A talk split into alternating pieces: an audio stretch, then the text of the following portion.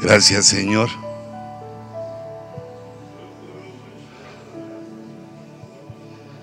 Gracias.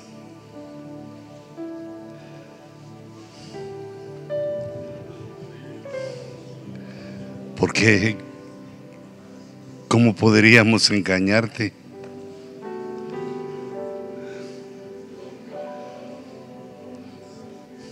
¿Cómo podríamos burlarte, Señor?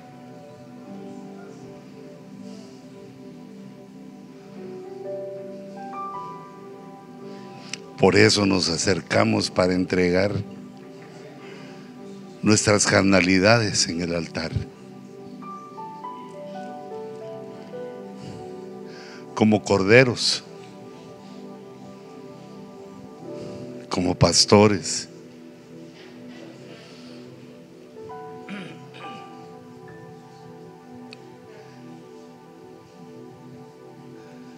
Que suba esta ofrenda como perfume, Señor, de nuestra entrega. Por amor a tu nombre. Por amor a la obra.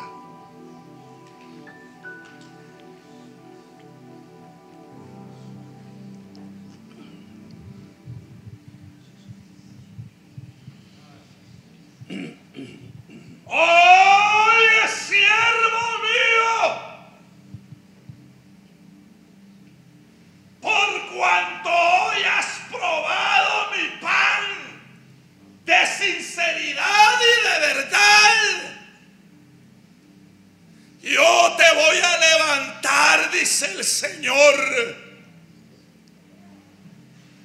Yo, dice el Señor, aborrezco la levadura, la hipocresía, las tinieblas.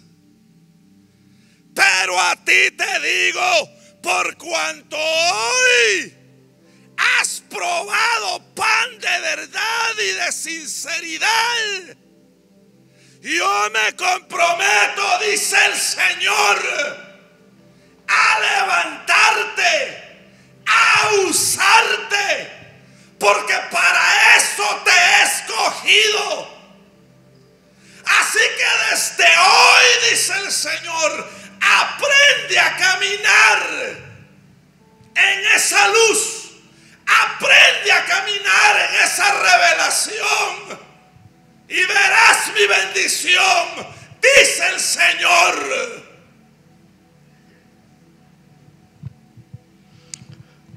Aleluya. Mientras vamos tomando nuestros nuestros lugares.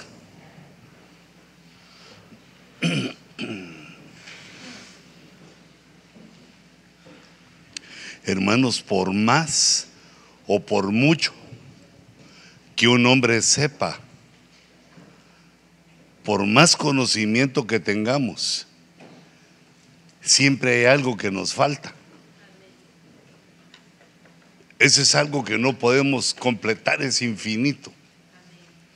Y en esta ignorancia, en esa ignorancia que todos tenemos, vienen los fracasos. La ignorancia trae fracaso y la ignorancia es algo que está apegado a nuestro corazón. Por ejemplo, en las empresas hacen un esfuerzo para que cuando contratan trabajadores, el trabajador sepa qué es lo que se espera de él. Porque si alguien llega a trabajar a un lugar y no sabe lo que se espera de él, no puede quedar bien. No puede hacer su trabajo porque no sabe. Bueno, otra, otra forma de fracasar es porque no quiere o porque no obedece. Pero yo quisiera que lo pusiéramos en este sentido de que el fracaso es por ignorancia, suponiendo que en este trabajo, en este ministerio que Dios nos ha dado, ninguno de nosotros quiere fallar por ignorancia. Y ninguno de nosotros quiere fallar porque no quiere, sino que entendiendo que es nuestra propia necedad, nuestra propia dureza de corazón e ignorancia la que nos hace tropezar de muchas maneras. Y la mayoría de las veces nos damos cuenta del fracaso o del tropiezo ya cuando se dio, ya cuando estamos recibiendo las consecuencias de algún error y de los muchos errores que también nos señalaban los hermanos, de una, manera tan exacta, la, eh, digamos, el perfil también, además del perfil del evangelista, el perfil humano del orgullo, del querer hacer lo que no sabe cómo hacer, del sentir que tiene una persona y pensar que ese sentir es perfecto ya solo porque él lo tiene. E, esa es una área del, de la soberbia, de la necedad, del orgullo humano que, hijitos, todos tenemos. Y por lo tanto, tenemos que aprender a soportarnos nosotros mismos y también a soportar a nuestros hermanos, porque no es algo que pertenezca solo a uno, sino que ah, todos metemos las extremidades de esas maneras. Entonces, digamos, en el caso, yo les mencionaba el caso de la empresa, pero porque de alguna manera nosotros también pertenecemos a una empresa, eh, Cielo y Compañía Limitada. O sea que hubo un jefe, que es nuestro jefe actual, que es Dios, que nos llamó. Que este ha sido de los grandes misterios que yo he admirado en el Evangelio y me han, me han enamorado de Cristo, del Espíritu Santo, del Padre. De ver que nosotros queremos venir, que nadie nos obliga. Que quizá alguna vez alguien me, tiró así un dardo, ¿va? De que, no, porque a todos estos los invitan, ahí están las secretarias llamando, invitando. Pero cuando yo llegué a ser invitado me di cuenta que era una mentira, que a mí nadie me decía. Y también ahora lo sé con ustedes, que, bueno, solo les recuerdo la fecha, porque una deferencia para con vosotros, pero que cada quien se moviliza porque fue llamado no por mi persona, ni por Ebenezer, ni aún por el hermano Sergio, sino que esto es algo divino. Entonces nosotros podemos fallar también en nuestro llamamiento por ignorancia, porque no sabemos qué hacer, no sabemos cómo hacerlo. Y esto es algo lógico en nuestra vida como humanos. Porque todas las cosas las vamos aprendiendo a hacer. Y no solo nosotros, nuestro cónyuge, nuestra esposa. También no nació siendo eh, la pastora. Como decíamos antes en tono de broma, eh, bueno, lo decía un apostolón en tono de broma, le llamaba a la esposa del pastor la madre superiora. ¿Ah? Sí, eso como que no muy bien caía por... Es que utilizan ese nombre otros, ¿verdad? Pero, eh, digamos, eh, eh, es un, para mí me gustó, es un buen decir, como para despertar a aquella mujer que está al lado de su marido que es pastor y también para darle cierto equilibrio en el poder que tiene al lado de su marido. Porque todos los errores que uno comete en la vida los paga. Lo que uno siembra, eso cosecha. No, no es Dios aquel viejito con eh, bastón viendo a quien trancasea por equivocarse, sino que ya está así el diseño. Lo que sembramos, eso cosechamos. Pero hay algunas cosas que nos pasan, nos pasa Dios por alto, porque lo hacemos en ignorancia. Otras cosas porque no ponemos en juego el sentido común. Entonces, hermanos, estas, en estas fechas el Señor me ha puesto y yo sin decirle nada a los invitados, a ninguno de los invitados que hemos tenido, eh, tal vez solo a John le pedí que hablara del, evangelismo, pues para que no estemos sentados en oficina. para que no estés perdiendo tu tiempo visitando a otros, porque no sos apóstol, por lo menos todavía, sino que te dediques al trabajo que Dios te dio, que es la obra que puso en tu mano, o ya sea tu discipulado o qué sé yo, o bueno, por lo menos tu esposa y tu familia, pues tu mujercita. Aunque estas son unas mujerzotas, ¿eh?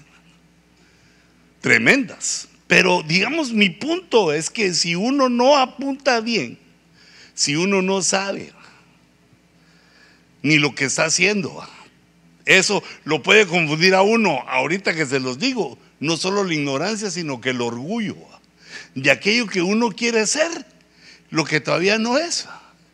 Que también está fotografiada esa debilidad de nuestra alma en el cómico Chespirito cuando él le urgía que le dijeran licenciado, pero ni conocía la universidad. Y eso que lo hacemos nosotros en un rasgo, en un rango menor, también así nos comportamos. Como que queremos hacer lo que aún no hemos llegado a hacer. Que Dios guarde que no se te diga pastor, si apenas unas pocas ovejas está pastoreando este del ejemplo que te pongo y él ya quiere que se le diga pastor escatológico o cósmico ah, o con wifi incorporado, algo, algo, quiere ser más de lo que...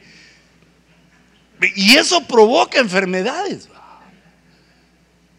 Como fue profetizada también la apostolitis. Que, bueno, qué bonito ser apóstol, sí, pero tenés que ser llamado, tenés que ser enviado. Para cualquiera de todos los ministerios hay que tener paciencia. Porque este es un trabajo, hermano, que es, ¿cómo te dijera yo? ¿Cómo lo comprendí yo? Viendo una película de boxeo, lo comprendí yo. Donde el entrenador de box le está diciendo a su pupilo que el boxeo no es natural. Porque uno cuando ve los guamazos lo que quiere es irse. Y ahora él, el entrenador, le tiene que enseñar a este que cuando vea los guamazos no se tiene que ir, sino que acercar donde hay dolor. Y eso es antinatural, eso no lo hace uno de por sí ni siquiera aprendiéndolo, sino, sino que en el ejercicio. Te tenés que acercar a los guamazos cuando todos salen corriendo. Porque si uno se mete a pastor y sale corriendo cuando vienen los guamazos, entonces en lugar de ser pastor, decae y se vuelve asalariado.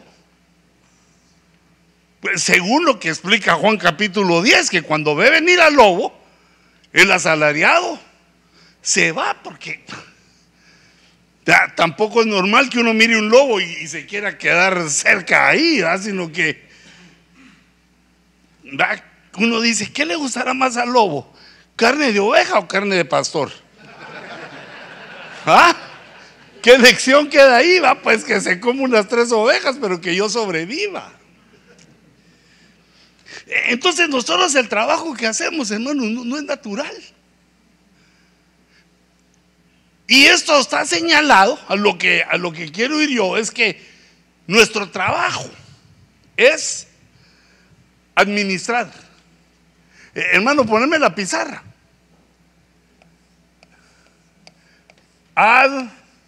Administrar.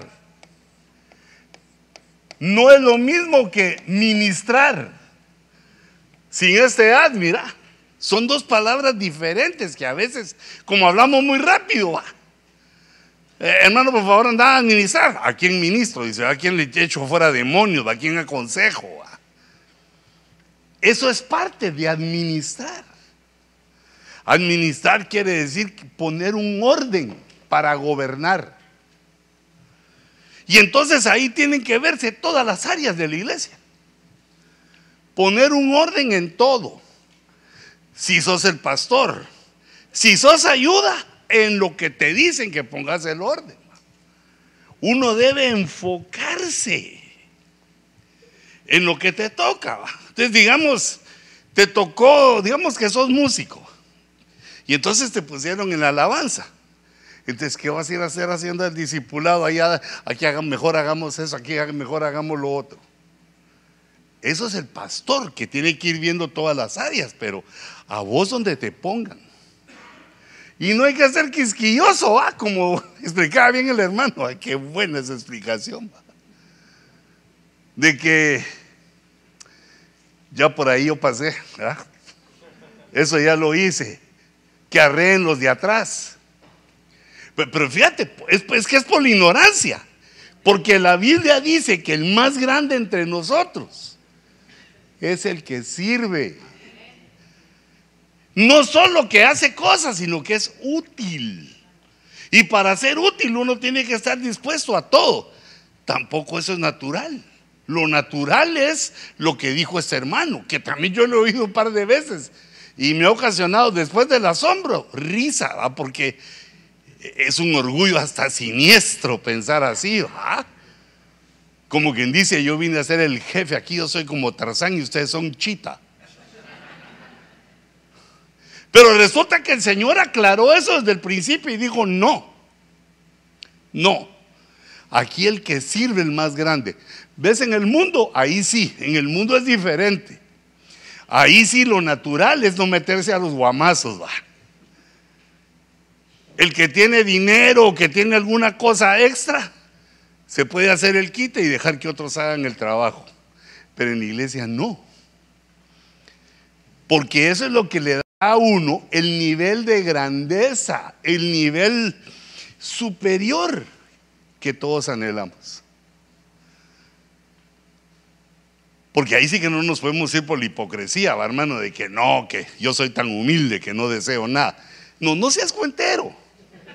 Porque Dios nos hizo así como humanos, queremos ser los mejores. Pero para llegar a ser el mejor no es solo por hablar,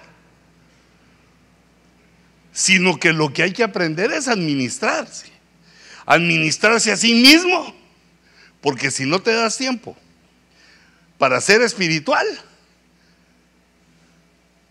te quedas de lento.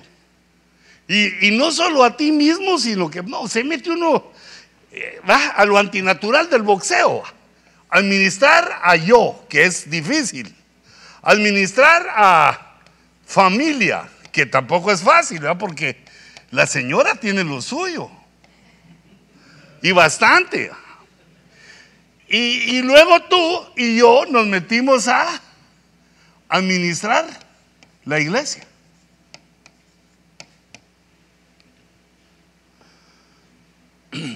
Por eso vimos algunos puntachos el mes anterior.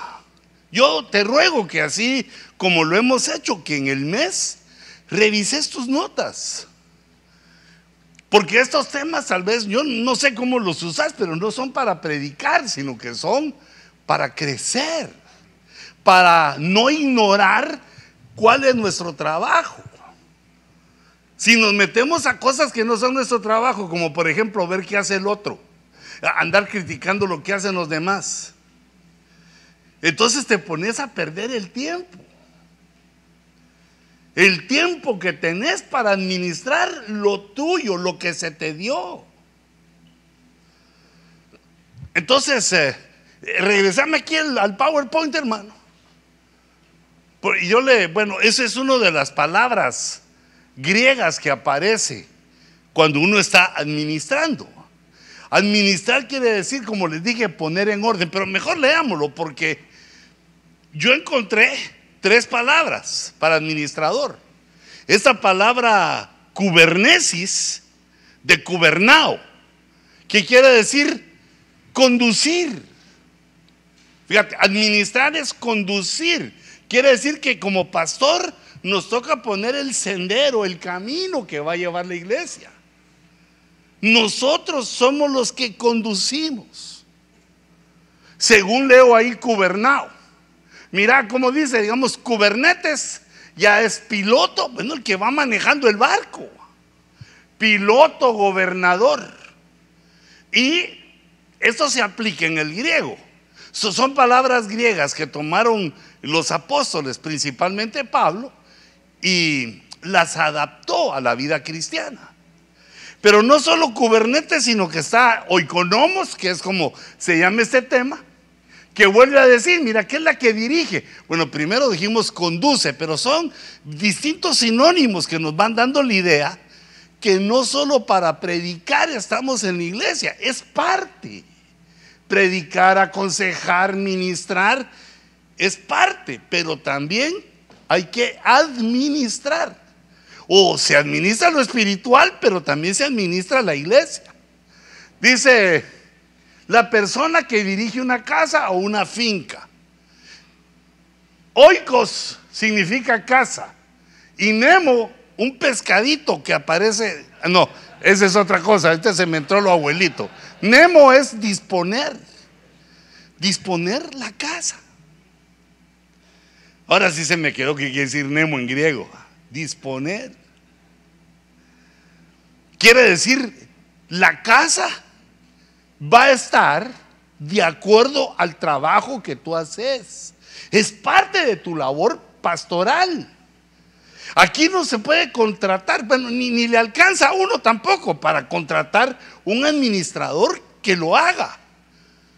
Hermano, es que yo nunca estudié administración. ¿Y qué me importa a mí? Porque a vos te llamó Dios, no yo. Si yo llamara un administrador, vería su currículum para que me ayude a hacer lo que yo quiero. Necesito un trabajador para eso, entonces tengo que ver qué sabe hacer. Pero en el caso de la iglesia, no, porque somos los llamados.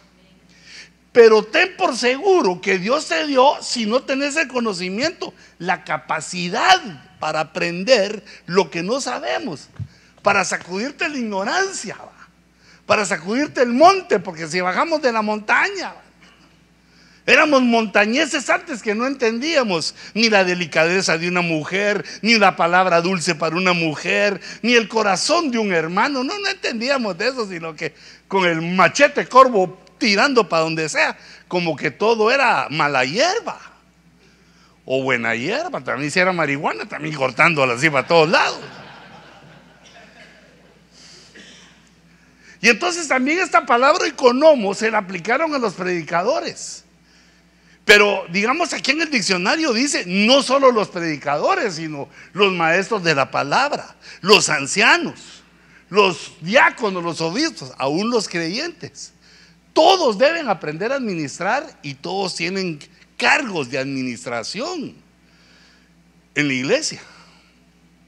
Ahí es donde somos probados con paciencia, con el dinero que no es de nosotros con la autoridad que tienen otros que según nuestra mente son más gachos que nosotros. Y no había mencionado el diaconao porque el diaconeo, porque esa es otra palabra que significa el que administra. Servir, administrar quiere decir ayudar. Y aquí aparece también la palabra, mira, ministrar. Cuando nosotros estamos aprendiendo, esa es una sugerencia mía. Nos encontramos palabras que pueden significar lo mismo. Cuando te des cuenta conscientemente que encontraste palabras que pueden significar lo mismo y en tu conocimiento no las podés separar, anda al diccionario. ¿Ah? En mi escuela le llamaban al diccionario amansaburros. No, porque le quitaban lo burro a uno, a que decía el profesor una palabra o digamos en el estudio, uno encuentra palabras que antes no conoce. Cuando encontres eso, que te dé alegría, no tristeza, porque quiere decir que estás aprendiendo, que estás superando, que estás encontrando cosas que antes no sabías. Entonces uno va al diccionario y lee, ¿qué es ministrar? Mm, ¿Y qué es administrar? Y entonces ya en tu mente, aunque no te recordes del concepto como del diccionario, pero ya tenés una idea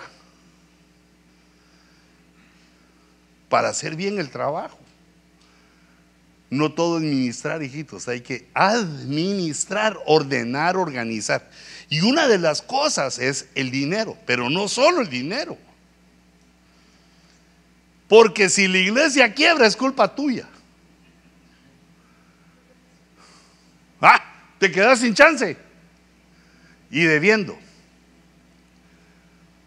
Ah, entonces, bueno, digamos unos detalles, pero te quiero dar eh, ese, ese detalle. Yo ese detalle, ah, no hombre, todavía no es el detalle. Mira, yo aquí ponía como una idea de cómo administrar, porque hay muchas, hay muchas ideas. Cuando te sentes a, leer, aprovechá si tenés ganas de leer. Lees lo que el Señor puso en tu corazón. Pero cuando ya te sientas que ah, ya soy muy cansado de leer, saca una tu hojita y empezá a hacer tu proyecto. A la que bien miro las letras ahora, es que no me daba cuenta del esfuerzo que hacía hasta que ahora que las miro bien. Entonces uno hace, empieza a hacer su proyecto. Digamos, eh, esto pasa mal en la alabanza, eh, esto pasa mal con los servidores. Uno se va dando cuenta en el culto, ahí en, en la situación de la iglesia, hay que tomar nota y hacer tu proyecto. ¿Por qué estarán bravos los servidores? No, pero yo, no, ese es un tema pensar que te, un pastor mire ese problema. ¿Por qué? ¿Qué, les falta? Tal vez no les pones atención, tal vez no les enseñas.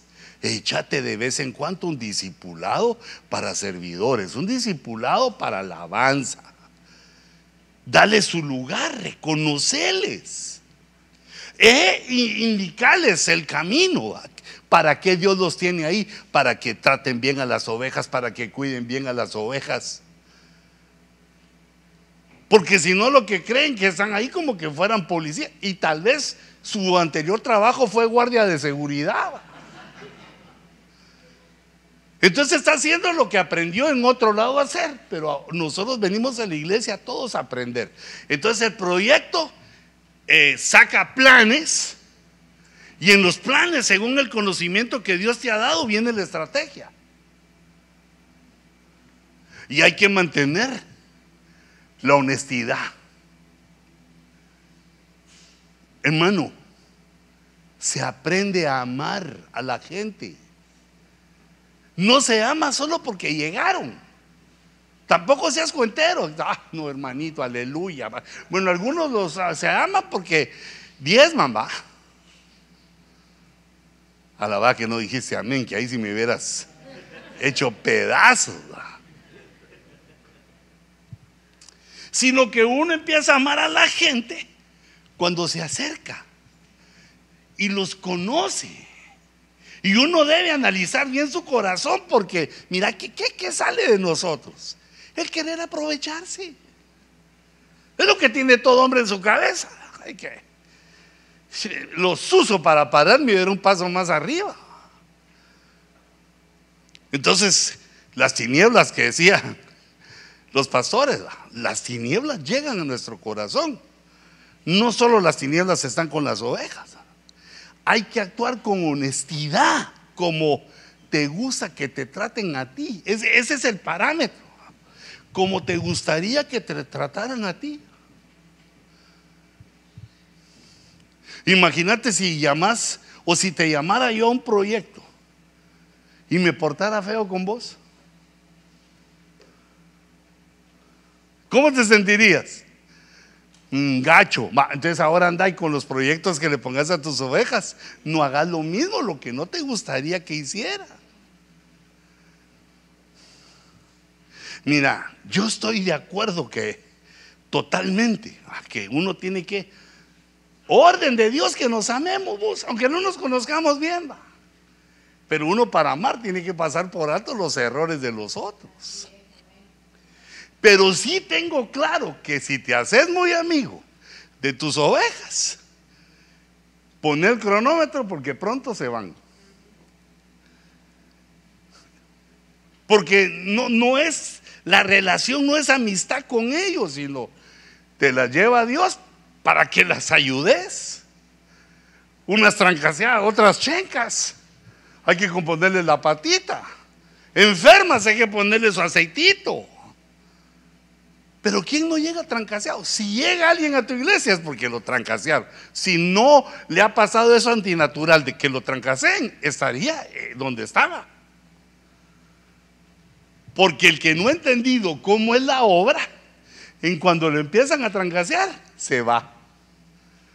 Ah, no, no sabe lo que dijo el Señor, que si te dan una bofetada, pongas la otra. Sino que le dan una bofetada y pone las patas, pero en polvorosa. Ah, entonces, fíjate, esto tiene que llegar a que haya en tu congregación un espíritu de equipo. Esto es bien fácil de decirlo, pero difícil de hacer. Porque todos somos unos creídos. Creemos que lo que sabemos nosotros nadie más lo sabe y, y como lo hacemos nosotros nadie puede que somos como la, cuarta maravilla de las siete que hay en el universo. Y entonces cuando el otro dice que pintemos de gris, el otro no, aquí es rosado, va, no, verde, va, y todos quieren, y pues, es que yo vengo de una casa millonaria, yo vengo de la finca, yo vengo, y cada quien tiene su propia opinión. Lo que más cuesta es trabajar en equipo. Vos allá, yo aquí, vos allá, démosle los tres, y es lo que más cuesta. Fíjate, como cristianos. Pero eso es parte de lo que estamos viendo que es administrar. Estás ahí como pastor para ayudar a que haya espíritu de equipo. Si alguien se sale del espíritu de equipo, ahí estás tú para decirle, hermano, cálmate. Ya le contás lo que te dije yo de, de los boxeadores que lo natural es que uno ante los trancazos salga huyendo. Pero aquí lo que nos enseña el Evangelio es de que nos plantemos. Y también lancemos nuestros guamazos, pero espirituales. Que sepamos cómo se pelea aquí. Por ejemplo, ¿cómo se vence el, el mal? Con el bien. ¿Cómo se vence un enemigo? Orando por él poniéndole ascuas sobre su cabeza. Pero fíjate, no me quiero detener ahí porque eso ya lo sabes. Entonces viene después la calidad. Para que lo que hagamos en nuestro proyecto de la iglesia sea nítido. Que lo que hagamos sea lo mejor que podamos. Porque bueno, como creo que cada quien lo haría para su casa, pero aquí más porque es la casa de nuestro Dios, de nuestro papá. Y entonces también te ponía yo las finanzas. Las finanzas, por lo menos darle una revisada, no te hagas saqueado de que, te digo porque yo así he sido, no, no creas que te estoy acusando, sino que, ah, que lo mire aquel acá. Aleluya, soy tan santo, Señor, que ya sabes que no robo. No, hay que ver las finanzas, aunque sea una revisadita así, mira. Porque si vos vas manejando el barco y no sabes cuánto tenés, cuánto podés, hasta dónde llegás, y las personas que te ayuden, hermano, hijita, si sos tú como la esposa del pastor, sé dulce, dale el informe al, al jefe, ese jefezote que tenés. Ese jefezote que son la única que se le puede sentar en la rodilla. Pero no para que le duela, No, no porque le estás haciendo una quebradora, sino, jefe, tengo algo que decirle, va con tu lapicero así y tu mirada así, clásica, de seducción matrimonial.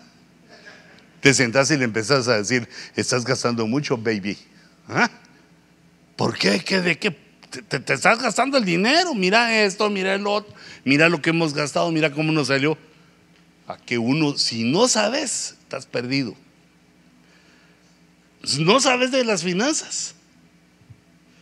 Bueno, yo me eché varias quiebras de mi iglesia porque me, hacía loco. O sea, no, ah, Señor, tú nos vas a dar y aleluya. Se le pasa a uno de tu este la fe, hombre. Ese es un trabajo que Dios quiere que hagamos. ¿Cuánto va a ser tu parte en la ofrenda? Pues no puedes tomar más de lo que necesitas para pagar la iglesia. Y para variar, ni siquiera hay para pagar la iglesia, sino que de tu trabajo tenés que ajustar. Porque los hermanos no diezmaron. Pero ya te dijo el pastor John, ¿por qué no te diezman?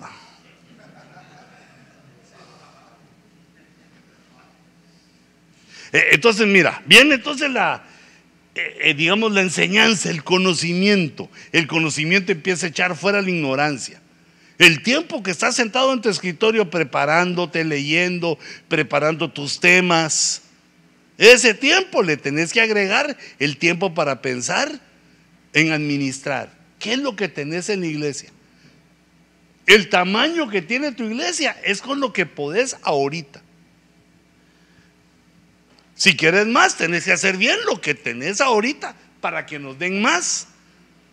Hay que hacer bien lo que tenemos ahorita. Entonces primero viene el conocimiento. El conocimiento nos hace aprender. Cuando uno ejercita el conocimiento, empieza a aprender y con el aprendizaje vienen habilidades. Surgen habilidades. Si las esposas son habilidosas, y esas habilidades nos van capacitando. Es decir, que te llamaron como pastor, pero no porque te llamaron ya lo sos, sino que vamos en este proceso de aprender a administrar hasta que uno llega a ser capacitado. Un pastor capacitado es un pastor que ve en el proceso de la madurez, que está tomando sabias decisiones, que está ejercitándose en su sentido común, que, le está haciendo caso a su mujer. Cero amén, mi hijita, ¿te das cuenta? ¿Te das cuenta cómo tenés que mejorar en el amor para tu marido? Para que te crea. Porque decime quién te va a dar un mejor consejo. Porque la esposa, aunque sea de ocho cilindros, pues decir porque gasta, mucho, perdón hijitas, sé que ustedes no, pero alguna que me está oyendo. Aunque ella, digamos, sea gastalona, porque le gasta, le gusta gastar, gasta. Pero no va a haber otro mejor consejo que te dé, porque sabe que en lo tuyo está su propio éxito o su desastre pero también ellas pueden cometer errores. Pero así se va capacitando uno, va adquiriendo habilidades, uno se va capacitando, se va experimentando, va llegando a la experiencia y termina creciendo, creciendo como ministros. Si crecemos como ministros, vamos a crecer también en número de ovejas Espero que eso sí querrás. Por lo menos me hubieras dicho un amén así todo aguado. O digo yo, tal vez estos pastores no quieren más ovejas, pues que me las mande a mí el Señor, ¿va? Las que no quieran, aquellos que me las manden. E, es que mira, Dios ya tiene un número para nosotros de ovejas, pero ¿sabes qué? Es que no podemos a veces porque no hacemos lo que tenemos que hacer. Mira, hay hermanos que tienen ovejas pero ni se lanzan. No se lanzan porque hay cinco poderosas razones para no lanzarse, hermano. Y, entonces, ¿y cómo voy a ir a trabajar? ¿Y, cómo voy a predicar? ¿Y qué me van a decir? Y que los clavos que tiene el pastor que ya conocí ahora me van a tocar a mí. Mira un montón de obstáculos y no se lanza. Y entonces, ¿y esas ovejas dónde andan? A saber dónde andan ahorita. Y ahora otro pastor que también tiene ovejas y ya se lanzó, pero no actúa. Esto no se lo pueden soplar a uno, lo tiene uno que aprender como en el boxeo, antinatural, a puro guamazo, guantazo. Administrar. Ahora, quisiera que leyeras conmigo. Dios mío. ¿Cómo se administra? La función administrativa te va a dar un respaldo en tu rendimiento como pastor. Porque aquí la cosa se trata de dar fruto. ¿Y cómo van a dar fruto tus ovejas si vos no das fruto? Vea, imagínate que llegue la mala hierba a decirle, a, los naranjales, apúrense, ¿verdad? den fruto usted. O chichicaste.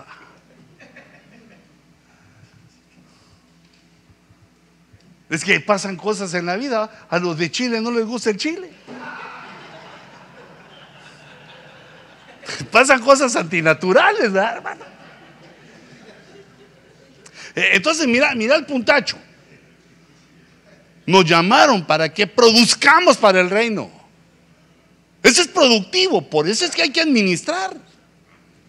Porque si no producís, siempre estás con que me falta, ya no aguanto, ya no lo soporto. Y, eso, como ya te dije, son parte de los guantazos. Pero si solo a puro guantazo te mantenés, te van a noquear. Se tiene que superar esa parte de que te guantaletean. Guantaletean. E, entonces, fíjate. Entonces aquí ya la administración, digamos, el conocimiento de la administración, por lo menos de que tenemos que hacer eso, hay que agregarle un ingrediente. Yo la encontré aquí. Dice, y al ver una higuera junto al camino, ese es el Señor Jesús, se acercó a ella, pero no halló nada en ella, sino solo hojas. Jesús quería un higo, quería un fruto. La higuera tipifica a Israel, es, una parábola, es una sombra de que Dios llega a Israel y quiere comer un fruto quiere poner de, por obra el verso que dice, venga mi amado a su huerto y coma de su dulce fruto. Y resulta que pura hoja tenía. Quería poner a Jesús a, pura ensalada. Entonces Jesús le dijo, nunca jamás brote fruto de ti. Y yo subrayé eso, mira, y al instante se secó la higuera. De un solo. Se chupó la bruja la higuera. Y dice en el verso siguiente, recordate que los puntos suspensivos son que me comí una parte porque te quiero subrayar esta. Los discípulos se maravillaron y decían, ¿cómo es que la higuera se secó al instante? ¿Qué, qué es eso que la higuera se secó al instante? Es lo sobrenatural. No solo se administra porque fuiste a la, a, la universidad o a Google y ahí te enteraste de cómo era la cosa, sino que para nosotros, aquí viene, hay que sumarle la parte sobrenatural. Que pasan cosas que no debiera pasar que pasan cosas que no es natural. ¿Ah?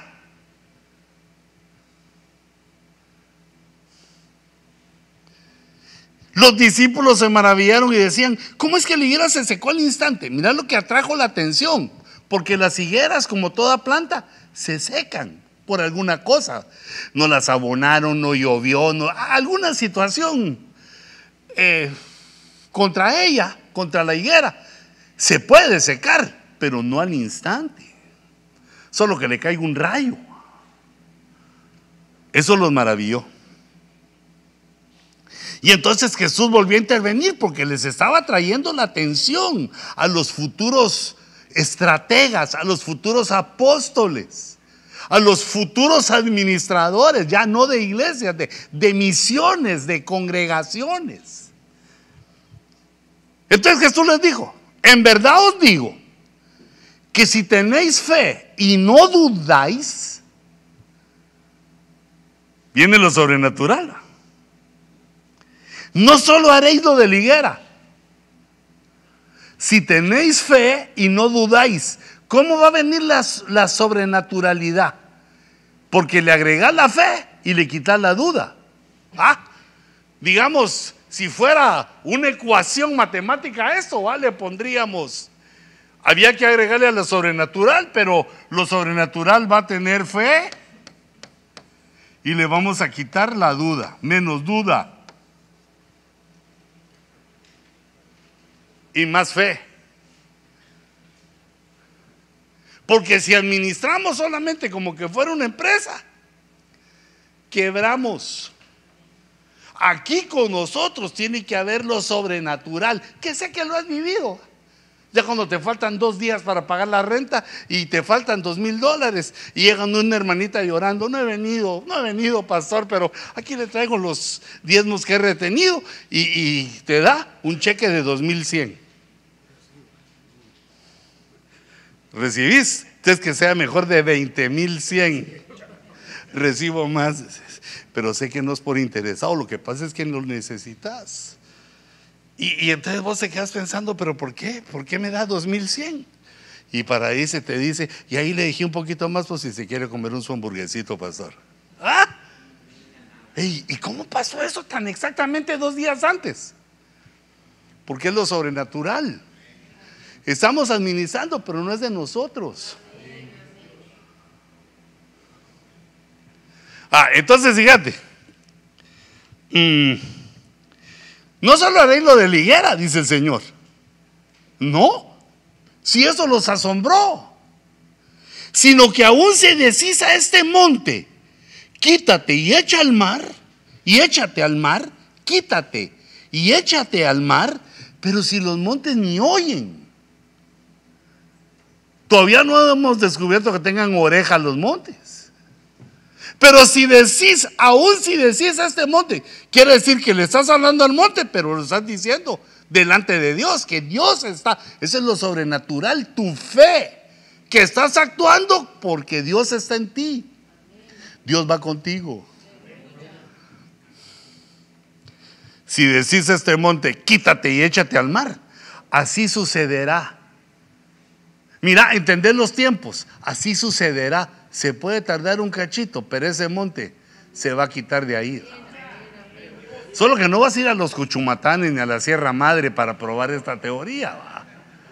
Pues eso se refiere a problemas que tenés enfrente, que no te dejan ver más adelante. Son montes difíciles de escalar y de superar. Pues ya, y más ahora que ya te vi que ya estás más viejito de lo que pensaba, porque no miraba bien con este.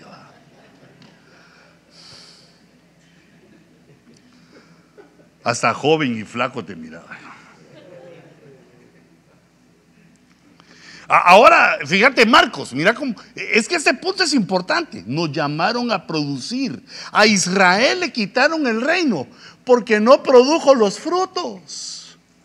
No fue por malos, no fue por incrédulos, no fue por gachos, porque así somos todos. Fue porque no produjeron los frutos. Si no damos frutos, eh, nos ponen el hacha.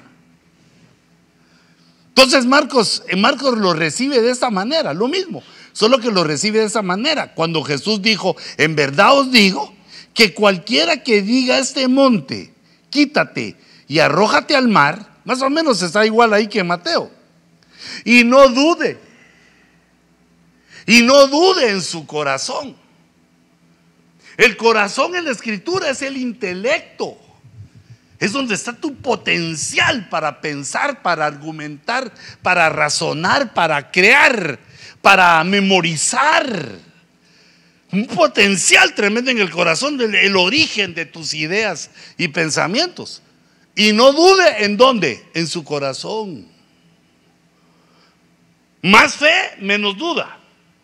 Sino crea que lo que dice va a suceder y le será concedido. Concedido quiere decir que uno hizo una petición. Uno hizo una petición, Señor, quita este monte de acá. Y el Señor le dijo, le concedió que se quite.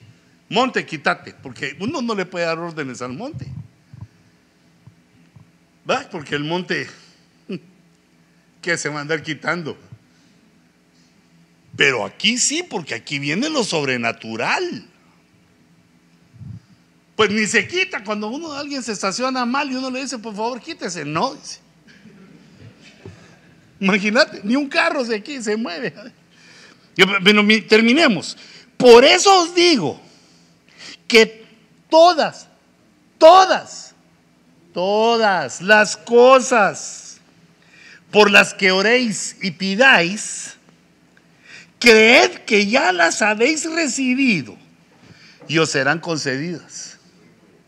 Entonces para administrar, para tener, hay que creer. Hay que ir luchando contra la duda de que no podés. Cuando uno se enfrenta a sus burradas de que no puede, es, son las limitaciones humanas. Porque la Biblia dice, todo lo puedo en Cristo. Entonces, si la Biblia dice eso y tu mente dice no, pues ¿quién tiene la razón? Ahí es donde tenés que decidir.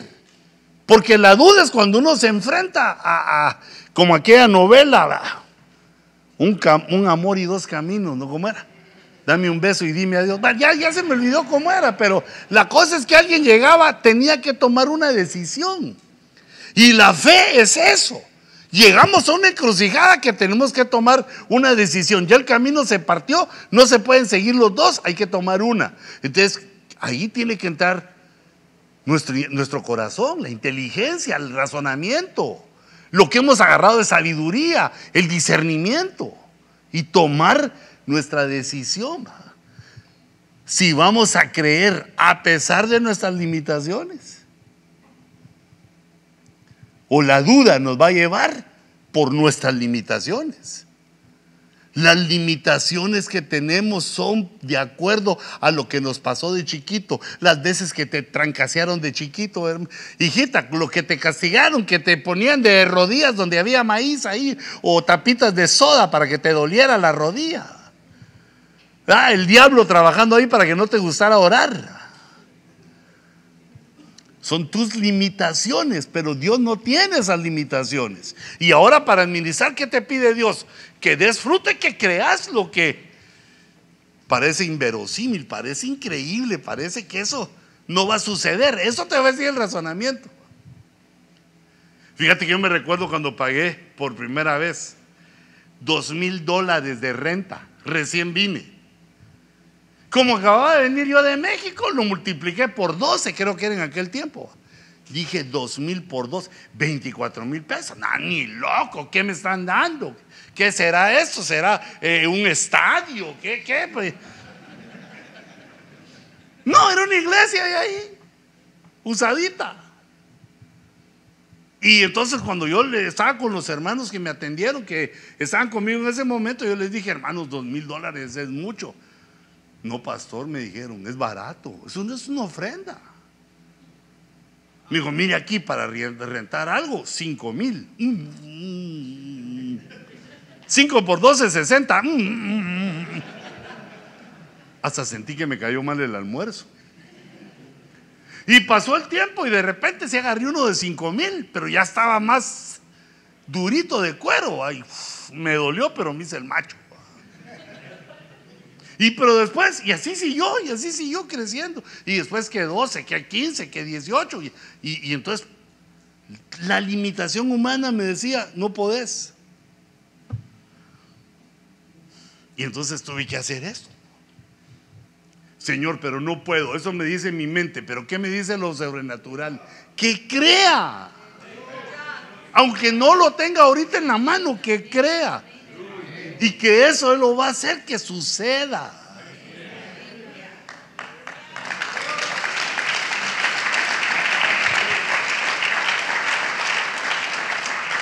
Hermano, yo creo que hay que ir preparando ya el almuerzo para salir corriendo. Ah, no, si no tenemos allá, otra vez nos toca aquí, hermano.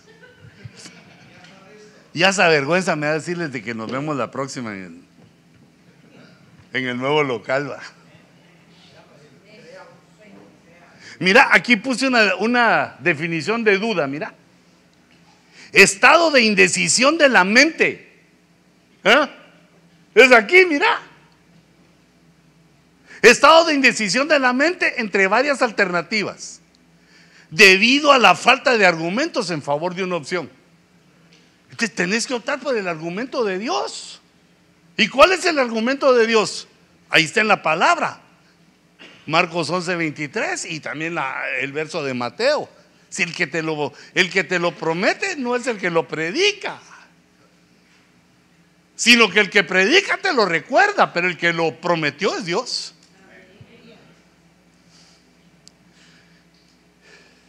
Mira, imagínate, digamos, ahorita que estoy viviendo yo de los pies cuadrados, imagínate que tenés 5 mil pies cuadrados. ¿Te querés cambiar? Pues busca uno de 10 por lo menos. Hermano, de 5 a 5, 500. No te quedas igual, hombre. Es como el que pide zapato 9 y solo hay 9 y medio.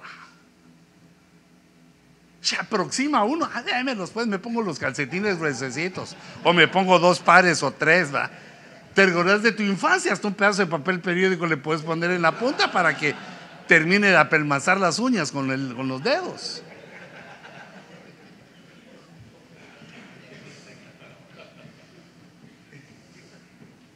O como dijo el hermano, si no me corto las uñas de los pies en unas dos, dos meses, llego a nueve y medio. No, tu próximo calzado va a ser diez porque no, no solo vos vas creciendo, sino la niña que te dieron la iglesia, la novia que estás administrando y cuidando, tiene que crecer.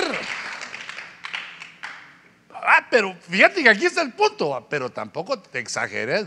Yo quiero uno de 50 mil pies, hermano, porque así de cinco la décima, a la décima, no.